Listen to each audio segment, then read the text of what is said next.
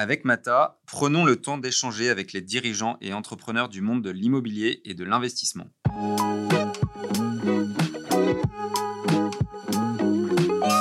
Le bureau n'est pas mort, hein. ça représente quand même la majeure partie de l'investissement euh, aujourd'hui toujours en France, c'est 80% du marché, hein. donc c'est un segment le plus important. Il n'est pas mort, mais il faut le repenser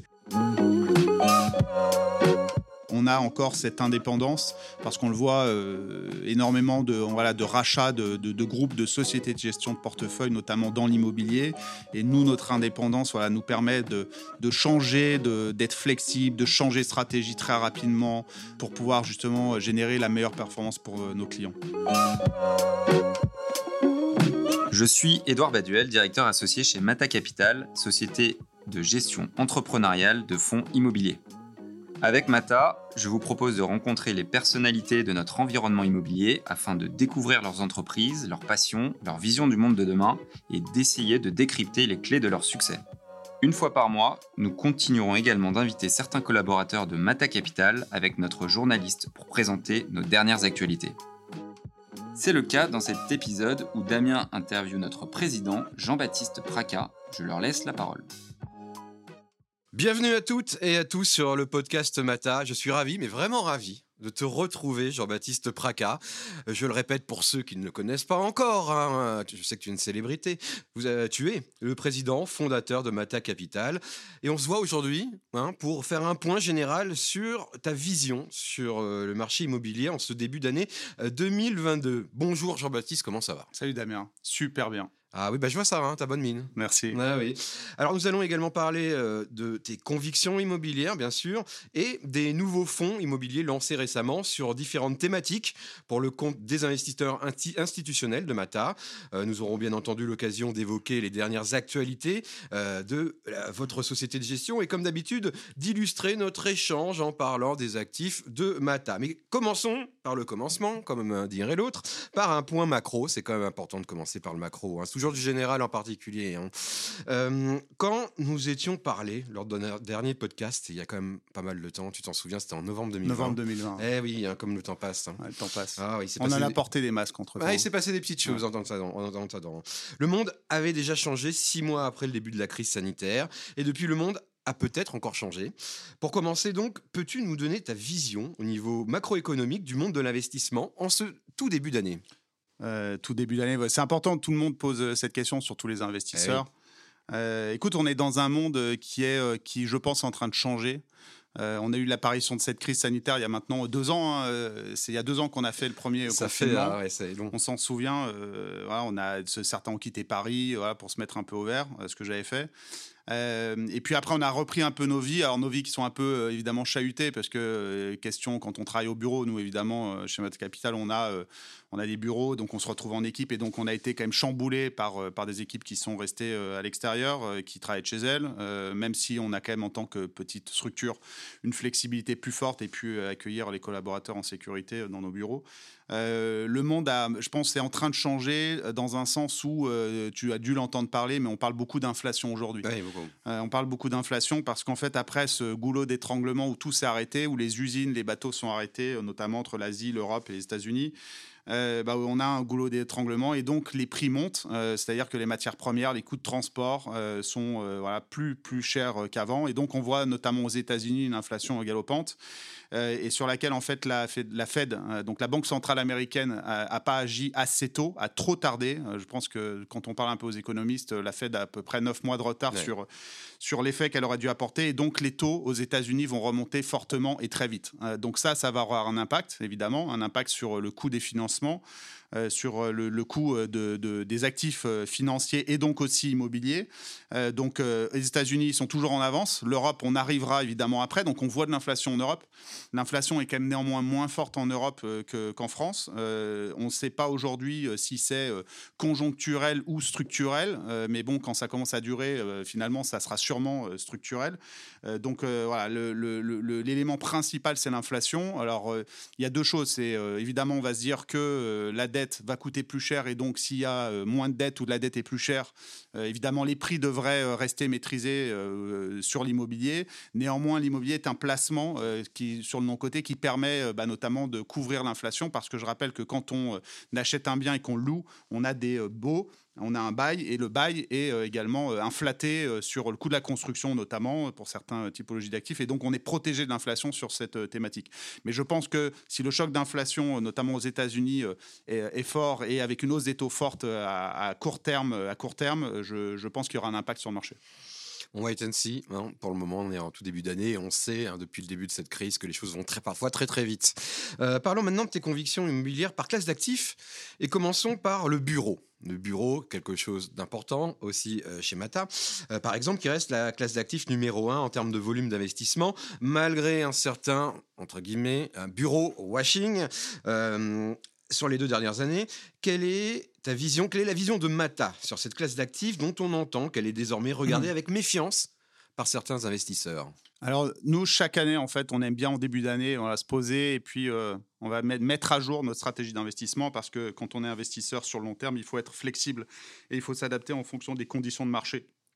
Donc sur la partie du bureau, euh, nous, on estime que le bureau corps, donc le bureau corps, c'est le bureau qui est stabilisé avec un immeuble qui est euh, souvent neuf ou rénové, qui est loué avec un bail, avec une belle signature. Le bureau aujourd'hui en France et en Europe, il est trop cher. Euh, il est trop cher. Ah les taux sont extrêmement faibles. En France et en Europe En France et en Europe, c'est la même chose sur tous les marchés, que vous soyez en Allemagne, en France, en Italie ou en Angleterre. Les marchés, le bureau des marchés, enfin le, le, marché du bureau est assez cher. Et, et, la demande locative donc ce qui fait aussi la valeur du bureau, elle se concentre aujourd'hui sur tous les actifs qui sont euh, green compliance, donc les actifs qui, sont, qui répondent à une stratégie ESG, euh, avec euh, évidemment des contraintes environnementales de plus en plus fortes, c'est-à-dire que vous avez des contraintes au niveau française et des contraintes au niveau européen avec la taxonomie qui arrive en place. et donc aujourd'hui, les utilisateurs sont obligés et demandent uniquement des, bureaux qui sont, on va dire, certifiés, qui sont aux dernières standards. Et le Covid a accéléré en fait cette, cette transition euh, dans un sens où évidemment il faut des bureaux qui soient euh, certifiés euh, et qui consomment moins d'énergie pour la planète, ça c'est très important. Mais la deuxième chose, c'est aussi leur utilisation. On le voit, on fait du télétravail deux, trois jours, parfois quatre jours par semaine. les équipes aiment se retrouver, donc il faut plus de lieux de vie. Voilà, repenser le bureau. Repenser le bureau. Alors le bureau n'est pas mort, hein, je l'avais déjà dit en novembre 2020. Il faut, le bureau n'est pas mort, ça représente quand même la majeure partie de l'investissement aujourd'hui toujours en France, c'est 80% du marché, hein, donc c'est un segment le plus important. Il n'est pas mort, mais il faut le repenser. Et donc nous, comme on estime que les actifs corps sont trop chers, euh, on a, euh, je vais dire euh, en anglais, une thématique aujourd'hui sur le bureau, c'est low quality in good locations. Donc c'est-à-dire qu'en fait, on veut acheter nous des actifs qui sont loués, loués en dessous des prix de marché, sur des très bonnes localisations, donc notamment centre Paris, Lyon, les marchés tertiaires profonds, on va dire français, mais également aussi qui pourrait être la même thématique en Allemagne ou dans d'autres pays. Et donc acheter des actifs sur lesquels on pourra un jour faire des travaux, les transformer et les améliorer pour qu'ils répondent aux contraintes et aux nouveaux standards d'attente des utilisateurs. Donc, actifs surtout, très bien placés, euh, mais loués à des valeurs locatives euh, prudentes. Alors il y a une autre classe d'actifs qui est chère à Mata, évidemment, puisque euh, cette typologie d'actifs est né dès votre création en 2015, c'est le commerce. On pourrait dire l'une des grandes spécialités parmi d'autres de Mata. Euh, qu'en est-il justement du commerce aujourd'hui? Alors le, commerce, il fait beaucoup parler. Hein, parce ah qu'on parle au commerce, on, maintenant on dit commerce euh, Amazon, e-commerce. Euh, alors, c'est une thématique qu'on travaille que bah, tu connais très bien, euh, le gérant euh, Laurent de l'autre, qui est un passionné et voilà, qui ah a 20 ans, 25 ans d'expérience sur cette thématique. Vrai expert, oui. Écoute, le commerce, nous, on a fait un pari. on a fait un pari il y a 5 ans de se positionner dessus de façon assez importante, notamment sur les retail parks, donc tout le commerce périurbain des grandes agglomérations françaises. Et en fait, on a eu. les chiffres nous donnent raison parce qu'aujourd'hui, selon notre, notre analyse et notre portefeuille, on a une très forte résilience de cette classe d'actifs. on a aujourd'hui aujourd'hui 99% de taux d'occupation, pour donner un exemple, et euh, un, véhicule, un fonds d'investissement qui génère une très bonne performance, très très stable, euh, et qui est revenu, euh, on va dire, aux chiffres avant Covid. Évidemment, pendant la période Covid, on a dû accompagner les locataires, et donc on a baissé sensiblement nos performances de l'ordre de 20 à 30% pour accompagner ces locataires. Mais comme on les a accompagnés, c'est important. Ils sont là, ils sont toujours là, ils louent les locaux, il y en a qui sont partis, d'autres sont arrivés à leur place, et donc on a un très très fort d'occupation, taux d'occupation, et donc c'est une très bonne surprise. Et le marché en train de changer sur cette thématique de commerce. Ça veut dire que tous les investisseurs institutionnels euh, avaient délaissé cette classe d'actifs et on sent maintenant depuis 2-3 mois euh, un très fort attrait euh, pour un retour des institutionnels sur le commerce. Pourquoi? Parce que la prime de risque est aujourd'hui très intéressante. On est plutôt au-dessus de 5%, 6% de prime de, on va dire, de, performance par rapport à du bureau qui est sur des thématiques plutôt autour de, on va dire, 3, 3,5, 4%. Et donc, on a aujourd'hui voilà, un écart de rendement qui, devient, qui redevient intéressant pour les institutionnels. Et avec Edouard Baduel, qui donc gère toutes les relations avec nos investisseurs, il le fait très bien. Le hein. téléphone, le téléphone sonne. C'est-à-dire euh, on nous rappelle, on nous demande euh, la documentation de notre véhicule. On voit vraiment un retour sur ces thématiques. Donc nous, on joue le, on va dire le, jeu du cycle euh, parce qu'on pense que les prix vont s'apprécier sur cette thématique, tout en restant évidemment sur des bons emplacements avec des bons locataires et les bons formats. Il y a une volonté politique également, hein, entre parenthèses, quand on pense aussi à cette polémique avec les Black Stores, avec ces nouvelles, ces nouvelles entreprises, ces nouvelles startups qui livrent rapidement. On voit cet attachement au commerce, même d'un niveau politique. Politique fort et puis surtout sur l'artificialisation des sols. Aujourd'hui, on ne peut plus construire, on peut plus construire comme avant le commerce. Il y avait énormément de projets commerciaux, des centres commerciaux, des retail parks très importants, très larges qui étaient faits un peu en race campagne où on, euh, voilà, on, défrichait des terrains, euh, des terrains agricoles pour euh, construire. C'est plus possible aujourd'hui. Donc évidemment, quand on a du commerce physique qui existe déjà bien placé, forcément, il va se valoriser. On est très convaincu sur cette thématique. Alors, il y a une autre classe d'actifs c'est probablement la classe d'actifs qui fait le plus parler d'elle depuis deux ans, c'est la logistique. Alors, traditionnellement, la logistique est considérée comme l'un des parents pauvres euh, de l'industrie immobilière, mais aujourd'hui, elle est la classe d'actifs qui connaît la plus forte croissance et concentre 25% euh, des investissements en 2021, c'est du jamais vu, je crois. Euh, Jean-Baptiste, quel est ton point de vue sur cette classe d'actifs devenue tendance, voire star? Alors, ça, c'est assez, euh, je veux dire, un, mot assez fort, incroyable en termes de, valorisation sur les dernières années. Nous, c'est une classe d'actifs qu'on a, on a raté le cycle, clairement, chez Meta Capital, parce qu'on ne s'est pas positionné sur la logistique. pourquoi? Pour des raisons assez simples que la logistique, historiquement, euh, est plutôt un actif qui ne se trouve pas dans des zones denses et donc du coup qui se trouve euh, sur des terrains qui finalement, si le locataire vient à partir, euh, ne vaut pas grand-chose. avec le e-commerce, ça a changé parce qu'en fait, la demande locative a explosé. Et donc, on a besoin de plus en plus d'actifs logistiques et on a besoin en plus d'actifs de logistique qui sont soit beaucoup plus grands, euh, type les Amazon, hein, mhm. aujourd'hui, où Amazon va développer, euh, on va dire, des, centaines de milliers de mètres carrés à un seul endroit. Ils cassent même des ponts aux Pays-Bas pour laisser passer les yachts. Alors, c'est pour le bateau de Jeff Bezos, ce matin dans le journal.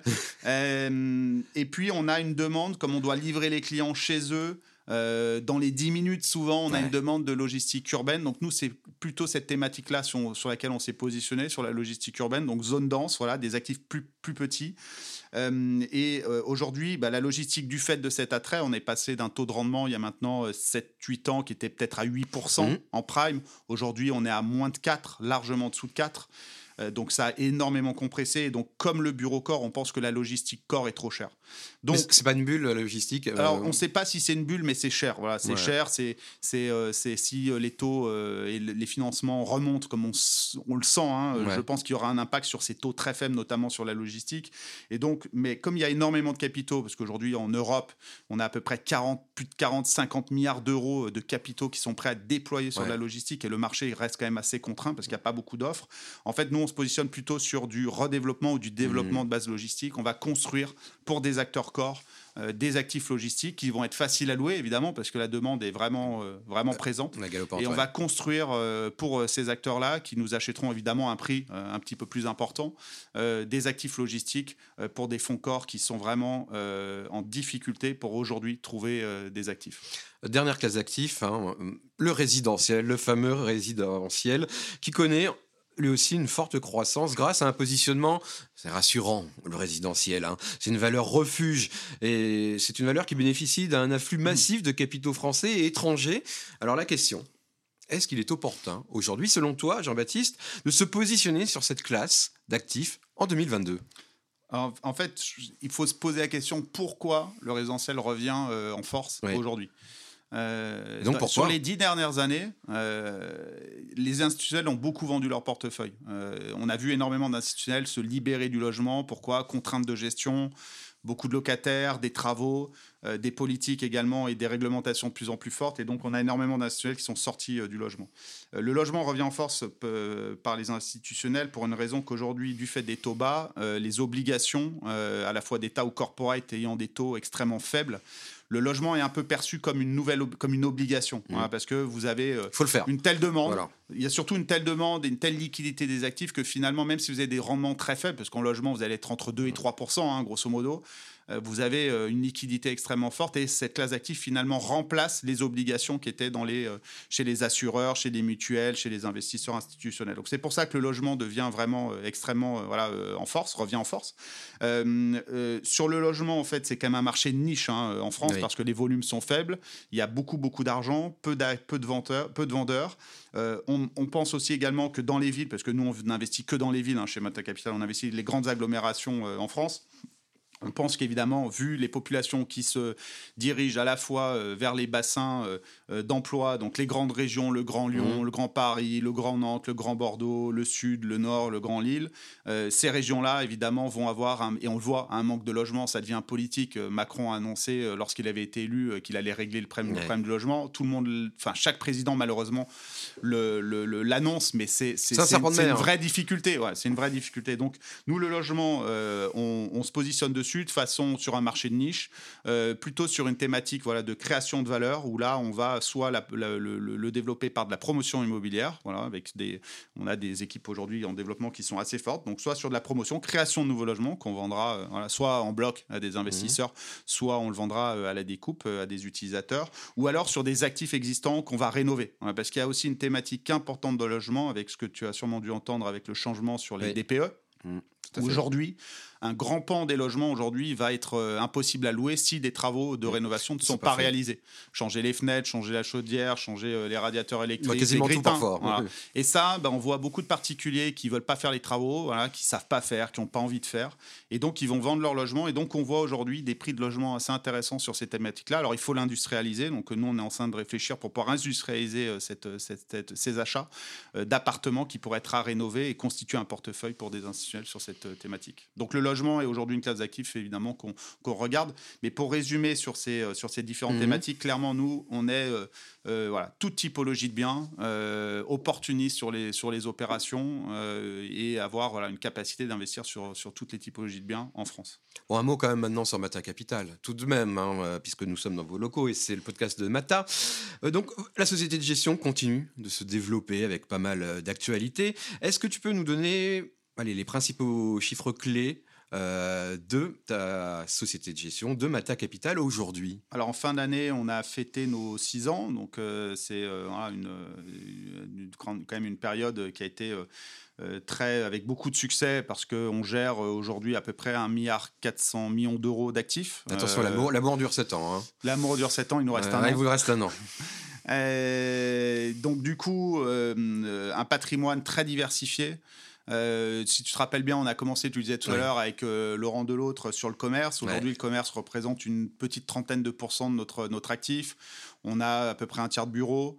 Euh, on a du résidentiel. euh, on a un groupe hôtelier euh, avec les murs et les fonds de commerce voilà, d'un groupe hôtelier qui, qui, qui- qui exploite à peu près 45 hôtels en France. On se positionne sur le résidentiel. On fait un petit peu de logistique. Euh, donc on est beaucoup plus diversifié qu'avant. On est toujours sur des opérations à création de valeur. Notre ADN reste le même.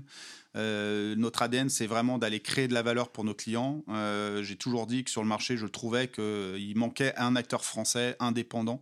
Mais Euh, ça, ton créateur de valeur. Ton discours n'a pas changé, effectivement, Non, depuis le début. Pas. c'est bien.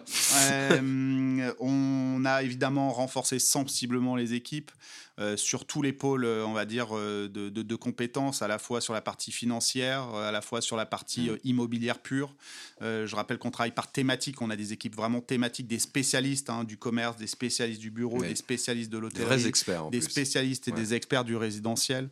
Euh, on a la chance d'avoir euh, cinq personnes à Lyon, euh, parce que le marché lyonnais, qui est un marché assez profond, boom, est ouais. impossible à rentrer facilement pour euh, des Parisiens. Donc on s'est euh, associé avec des, avec des Lyonnais.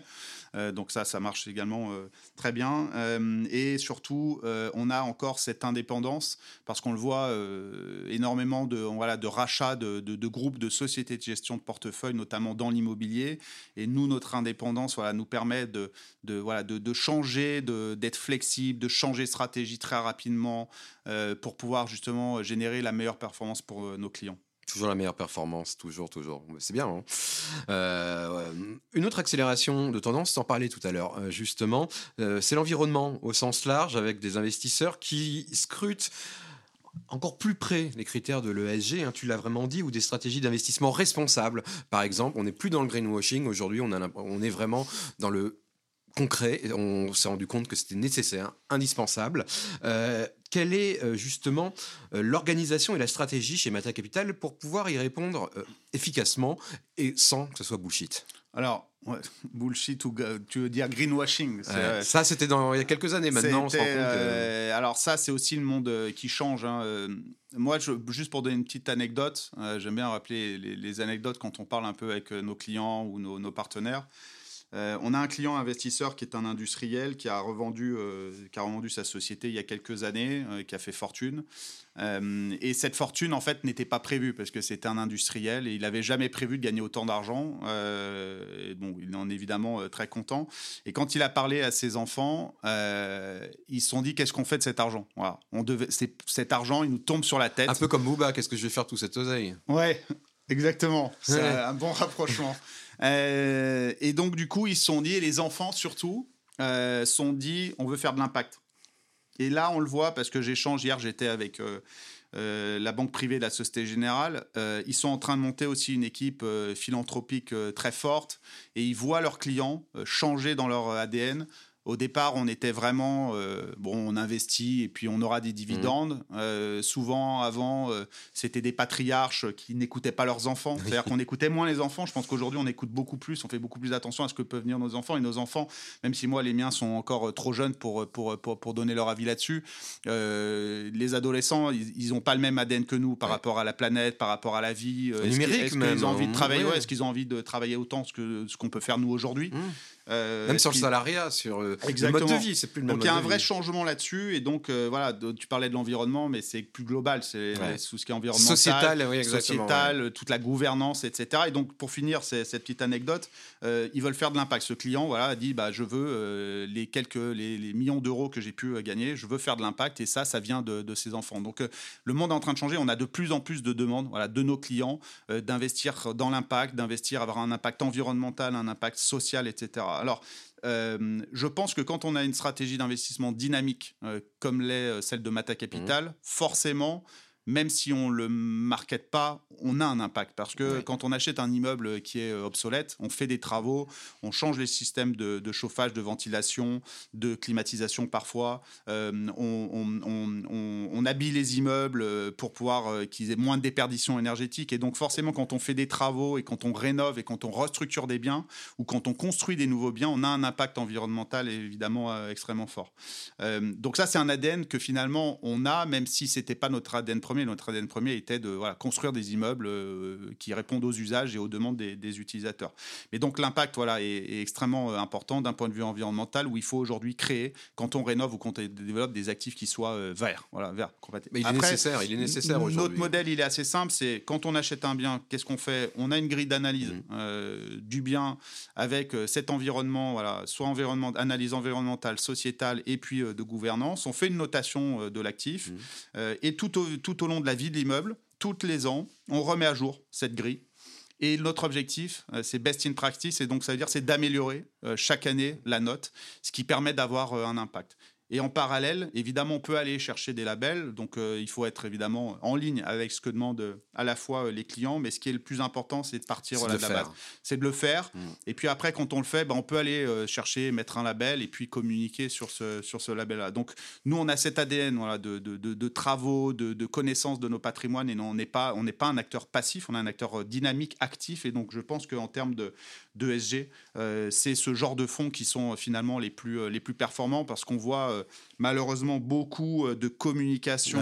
beaucoup... Alors moi j'ai vu sur LinkedIn, j'ai vu une euh, qui s'appelle Perle de greenwashing, qui est un, qui est un alors c'est peut-être pas le nom exact, mais c'est j'aime bien parce que hein. ouais alors En fait, c'est euh, un, un groupement de, de jeunes qui, euh, qui mettent euh, voilà, les, ceux qui font du greenwashing. Voilà, donc, euh, quand l'aéroport, euh, par exemple, de Toulouse-Blagnac dit moi, moi, je suis un, rap- un aéroport zéro émission, bah, voilà, c'est- un peu du greenwashing. quoi. Ah oui. Quand on dit je vais faire des avions et puis bah, il y aura plus de CO2. euh, Ou comme le nucléaire, voilà. hein, aujourd'hui une, une énergie Donc, verte. donc on voit que c'est en train de bouger. Je pense qu'il faut faire attention. Il faut pas trop communiquer dessus. suis entièrement d'accord. je pense qu'il faut faire, il faut agir, et puis après on peut communiquer, mais il faut pas faire dans l'autre sens. La plupart des gens qui montrent ne sont pas ceux qui font en priorité.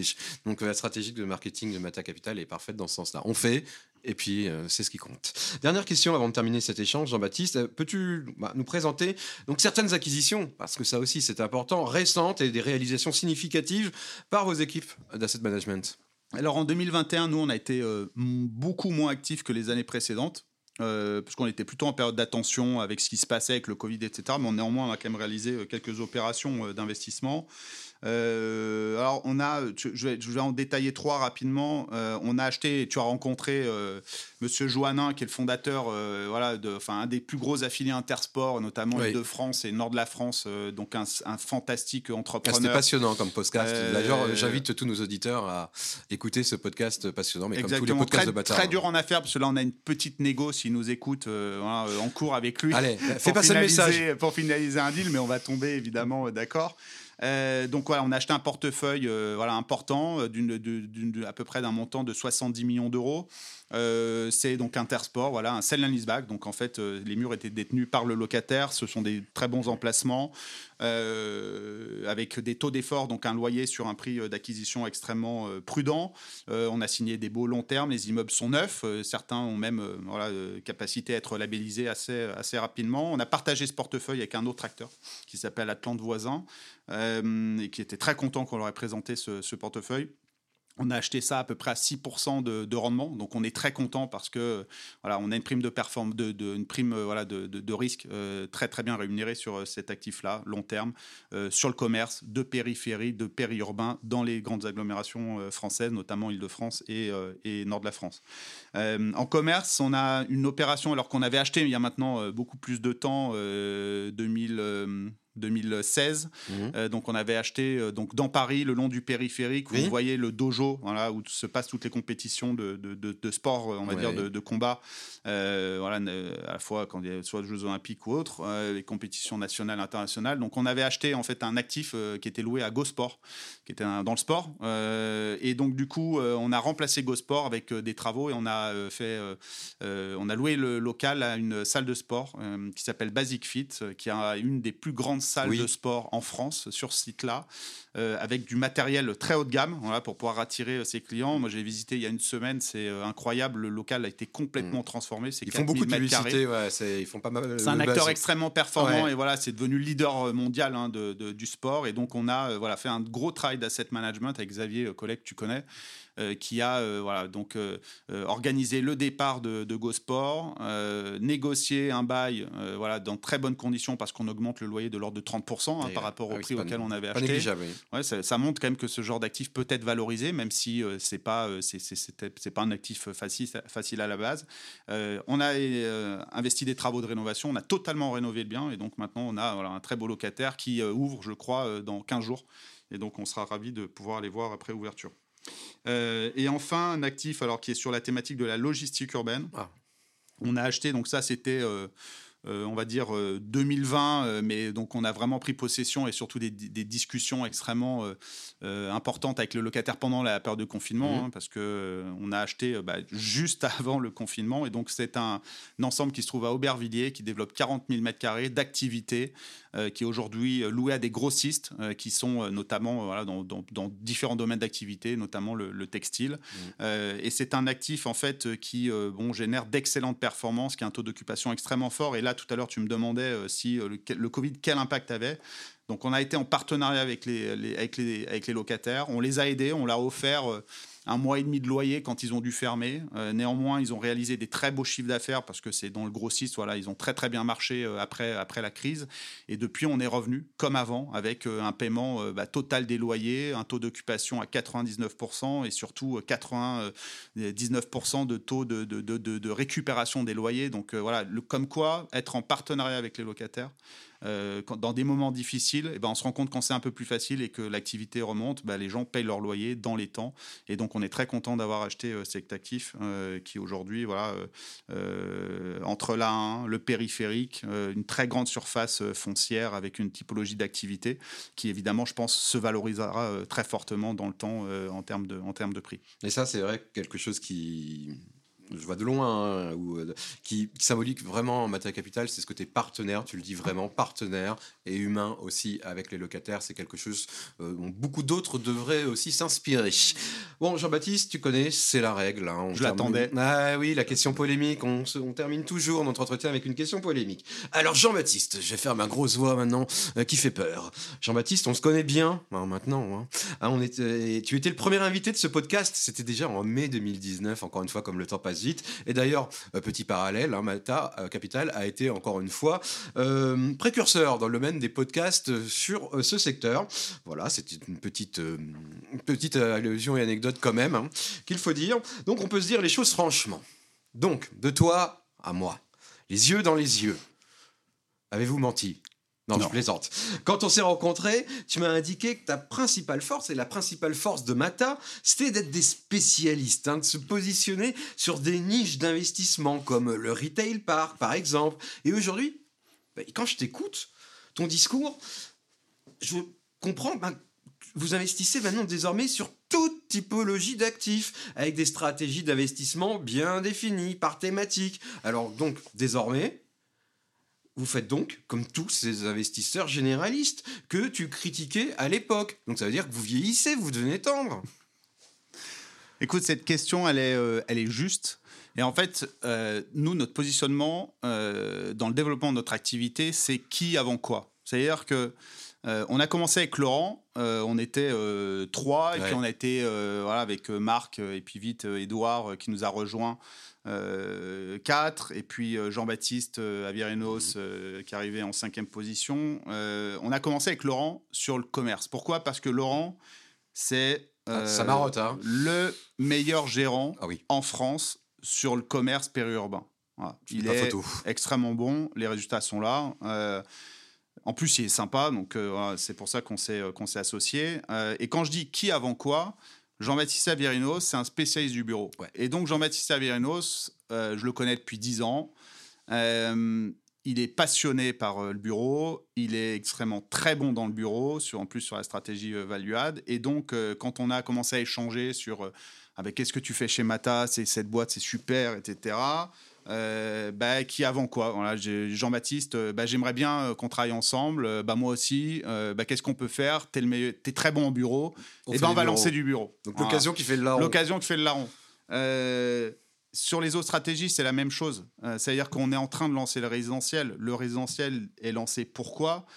Parce qu'il y a maintenant un an et demi, on a rencontré deux anciens promoteurs qui sont voilà, des gens qui ont créé du logement, qui ont cherché des terrains, euh, qui ont également acheté euh, euh, à titre personnel des, voilà, beaucoup d'appartements ou de maisons et vraiment des spécialistes de l'habitation. Et donc, quand on les a rencontrés, on les a trouvés super, on les a trouvés très compétents. Et, donc, du coup, on les, on les a associés avec nous. Et donc, c'est la rencontre et. Voilà, la rencontre qui est avant quoi, et donc le logement. Et voilà pourquoi le logement. Euh, donc les autres thématiques euh, qui peuvent être euh, l'hôtellerie, c'est la même chose. On a investi dans un groupe hôtelier en 2017. Pourquoi? Qui avant quoi? Parce qu'on avait un manager, voilà, qui avait acheté, géré, exploité des hôtels et donc qui est venu nous voir et qui nous a dit qu'il avait un portefeuille. Donc c'est toujours qui avant quoi. Donc on ne lancera pas de stratégie, on ne lancera pas de, pour la stratégie pour la stratégie et pour une diversification si on n'a pas les équipes et si on n'a pas les meilleurs. Humain d'abord. Toujours. Euh, merci beaucoup, euh, Jean-Baptiste, hein, pour tous ces éclairages. Et toujours un plaisir, hein, toujours un plaisir de parler de Booba, euh, même dans ce podcast Mata Capital. On se retrouve très bientôt. Prenez soin de vous, faites attention, restez masqués et à très bientôt.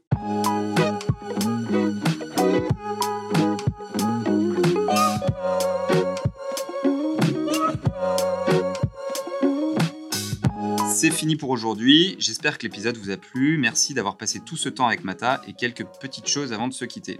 Vous pourrez retrouver les notes de l'épisode avec toutes les références sur le blog de Mata Capital disponible sur notre site internet. N'hésitez pas à nous contacter pour nous faire un feedback sur mon compte LinkedIn Edouard Baduel ou sur celui de Mata Capital. Dernière chose, un peu pénible, désolé, mais si vous pouvez parler du podcast autour de vous et nous laisser une note 5 étoiles, notamment sur l'Apple Podcast, sur iTunes, ça nous permettra de donner de la visibilité à ce podcast. Je compte sur vous, merci et à très vite.